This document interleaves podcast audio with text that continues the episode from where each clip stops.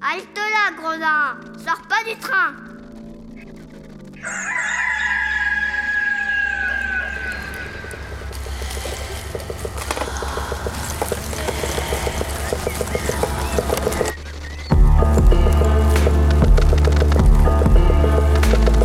Dès ma plus tendre Plus on est jeunesse, malheureux, plus on souffre. Il faut plaindre les affligés.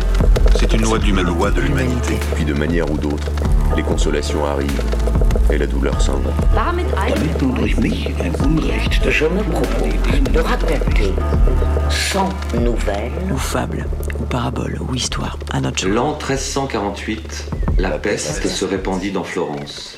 On trouvera dans ces nouvelles plusieurs aventures galantes, tant anciennes que modernes.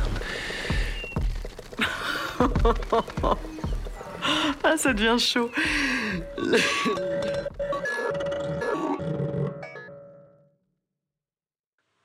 Euh, je m'appelle Raphaël Bouchard, je suis confinée à Favrol-sur-Cher euh, en France, en Touraine. Et il est 7h30 et euh, je vais lire la quatrième nouvelle de la première journée qui s'appelle La punition esquivée. My name is Raphaël Bouchard. I'm confined to Favrol-sur-Cher, France.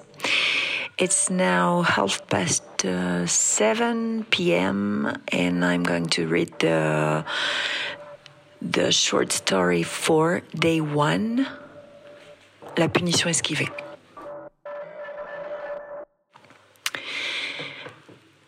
Dans le pays de Lunigian, qui n'est pas fort éloigné du nôtre, se trouve un monastère dont les religieux étaient autrefois un exemple de dévotion et de sainteté. Vers le temps qu'ils commençaient à dégénérer, il y avait parmi eux un jeune moine, entre autres, dans qui l'éveil et les austérités ne pouvaient réprimer l'aiguillon de la chair. Étant un jour sorti sur l'heure de midi, c'est-à-dire pendant que les autres moines faisaient leur méridienne, et se promenant seul autour de l'église, située dans un lieu solitaire, le hasard lui fit apercevoir la fille de quelques laboureurs du canton, occupés à cueillir des herbes dans les champs. La rencontre de cette fille assez jolie et d'une taille charmante fit sur lui la plus vive impression. Il l'aborde, lit conversation avec elle, lui conte des douceurs et s'y prend tellement bien qu'ils sont bientôt d'accord. Il l'amène dans le couvent et l'introduit dans sa cellule sans être aperçu de personne. Je vous laisse à penser les plaisirs qu'ils durent goûter l'un et l'autre. Tout ce que je me permettrai de vous dire à ce sujet, c'est que leur transport était si ardent et si peu mesuré que l'abbé, qui avait fini son somme et qui se promenait tranquillement dans le dortoir, fut frappé en passant devant la cellule du moine du bruit qu'il faisait. Il s'approcha tout doucement de la porte, prêta une oreille curieuse et distingua clairement la voix d'une femme. Son premier mouvement fut de se faire ouvrir. Mais il se ravisa et comprit qu'il valait beaucoup mieux de toute façon qu'il se retira dans sa chambre, sans mot dire, en attendant que le jeune moine sortît.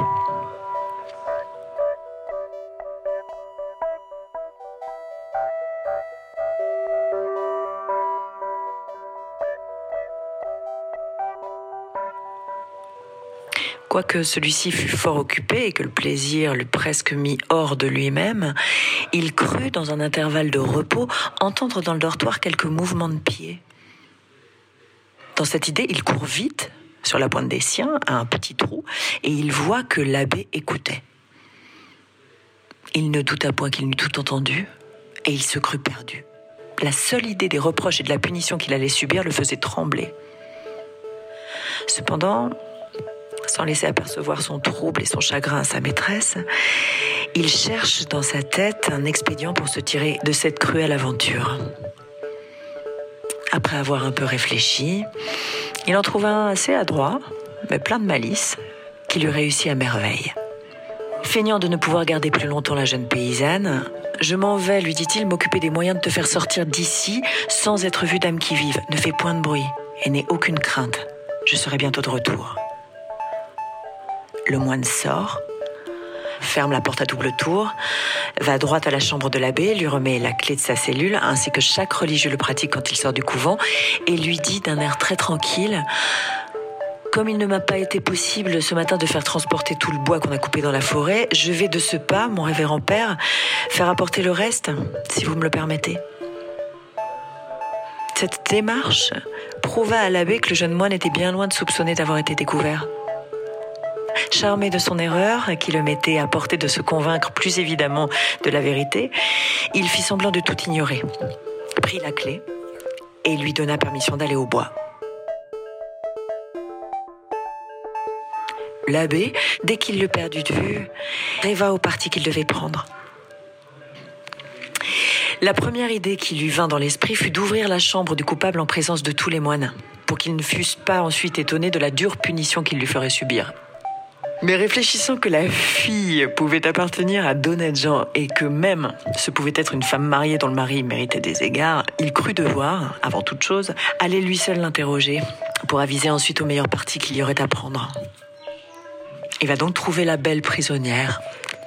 Et ayant ouvert la cellule avec précaution, il entre et ferme la porte sur lui. Quand la fille, qui gardait un profond silence, le vit entrer, elle fut toute interdite et toute honteuse. Redoutant quelque terrible affront, elle se mit à pleurer. L'abbé qui la regardait du coin de l'œil, étonné de la trouver si jolie, fut touché de ses larmes. Et l'indignation faisant place à la pitié, il n'eut pas la force de lui adresser le moindre reproche. Le démon est toujours aux trousses des moines. Il profite de ce moment de faiblesse pour tenter celui-ci et tâche de réveiller en lui les aiguillons de la chair. Il lui présente l'image des plaisirs qu'a goûté son jeune confrère. Et bientôt, malgré les rides de l'âge, L'abbé, éprouvant le désir d'en goûter de pareil, se dit à lui-même pourquoi me priverais-je d'un bien qui s'offre à moi? Je souffre assez de privation sans y ajouter encore celle-là. Ma foi, cette fille est tout à fait charmante. Pourquoi n'essayerais-je point de la conduire à mes fins Qui pourra jamais en être instruit? Péché secret est à demi pardonné. Dans cet esprit, il s'approche de la belle affligée et prenant un tout autre air que celui qu'il avait en entrant, il cherche à la tranquilliser en la priant avec douceur de ne point se chagriner. Cessez vos pleurs, mon enfant. Je comprends que vous avez été séduite. Ainsi, ne craignez point que je vous fasse aucun tort. J'aimerais mieux m'en faire à moi-même. Il... si, vous vous disputez, on, on arrête tout, là. Euh... Alors, donc, l'abbé. Alors, il s'approche tout doucement de la belle affligée. Il s'approche tout doucement de la belle affligée. Il la complimenta ensuite sur sa taille, sur sa figure, sur ses beaux yeux. Et il s'exprima de manière et d'un ton à lui laisser entrevoir sa passion.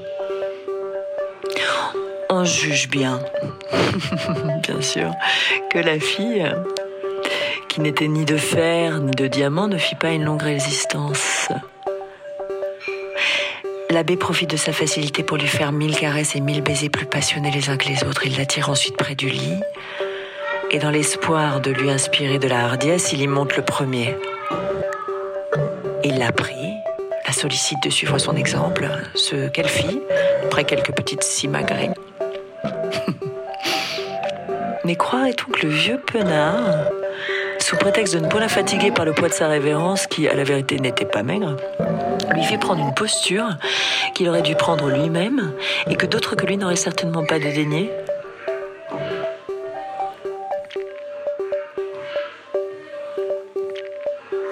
Cependant, le jeune moine n'était point allé au bois.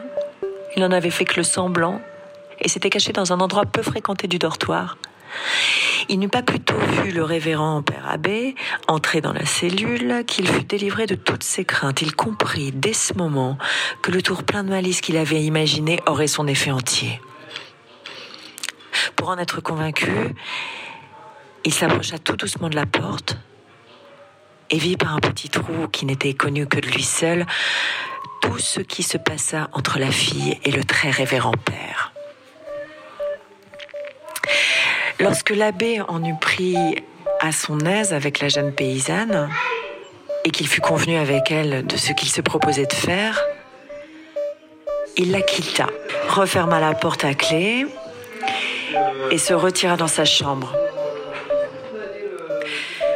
Peu de temps après, sachant que le moine était dans le couvent et croyant tout bonnement qu'il revenait du bois, il l'envoya promptement chercher dans l'intention de le réprimander vivement et de le faire mettre en prison pour se délivrer d'un rival et jouir seul de sa conquête. Dès qu'il le vit entrer, il prit un visage sévère. Quand il lui lavait la tête d'importance et qu'il lui eut dit la punition qu'il lui réservait, le jeune moine, qui ne s'était point déconcerté, lui répondit aussitôt Eh, eh, Oh, oh, oh, oh, mollo, mollo, mollo. Euh, mon très révérend père, je suis pas assez ancien dans l'ordre de Saint-Benoît pour connaître encore toutes les règles. Vous m'avez bien appris les jeûnes et les vigiles, mais vous ne m'aviez point dit encore, vous ne m'aviez point encore dit que les enfants de Saint-Benoît dussent donner aux femmes la prééminence et s'humilier sous elles. À présent que votre révérence m'en a donné l'exemple, je vous promets de n'y manquer jamais si vous me pardonnez mon erreur. Le père abbé, qui n'était pas sot, comprit tout de suite que le moine en savait plus long que lui et qu'il devait avoir tout vu. ah, ça devient chaud. Le, père abbé, qui n'était pas sot, comprit tout de suite que le moine en savait plus long que lui et qu'il devait avoir vu tout ce qu'il avait fait avec la fille. C'est pourquoi, tout honteux de sa propre faute, il n'osa lui faire subir une punition qu'il méritait aussi bien que lui. Il lui pardonna donc de bon cœur et lui imposa silence sur tout ce qui s'était passé. Ils prirent ensemble des mesures pour faire sortir la fille secrètement du monastère et vraisemblablement pour l'y faire rentrer plusieurs autres fois.